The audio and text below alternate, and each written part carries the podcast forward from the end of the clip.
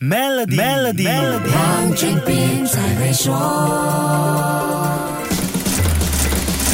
你好，我是黄俊斌。一直有收听 Melody 黄俊斌才会说的朋友，一定有印象。去年发生了不少震荡市场的事件，这些涉及了地缘冲突、货币汇率、贸易摩擦、气候变化等等事件，影响的不只是国家或者大户层面，就连我们这些普通人也感受得到。如果我们回看黄金价格走势，在剧烈颠簸的2022年，金价似乎有一点一反常态，走势好像坐过山车一样大起大落，而不是冲上云霄。为什么？会这样呢？来听听高级经济师曹阳的解说。三次黄金的高点都预测三次危机，而三次危机中间，美国唯一拯救这个呃全球通胀和这个经济危机的唯一的办法呢，就是用超量货币发行的方式。但是到了二零二二年的时候呢，美国人突然发现，如果继续这样下去的话，那么对美国的经济啊会遭受沉重的打击，因为全球的通胀在二零二二年不可思议。全球高涨的通货膨胀是罪魁祸首。为了抑制快速上升的通胀。美国联邦储备局去年暴力的加息又缩表，而且一口气加息了七次，加息幅度高达百分之四点二五，这引发了全球的货币危机。这些措施究竟产生了怎么样的巨大冲击呢？啊，这种危机是什么呢？加息引发了货币的回流，啊，改变了流向。这个缩表呢，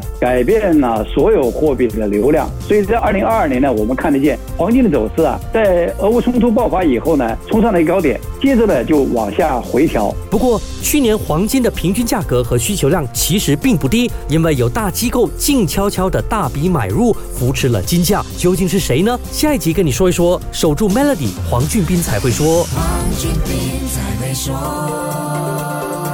通过 Maybank Premier 的理财方案，为你建立财富的同时，还有机会赢取一辆 Mercedes-Benz 电动车。详情浏览 Maybank Premier Wealth.com/slash rewards，需符合条规。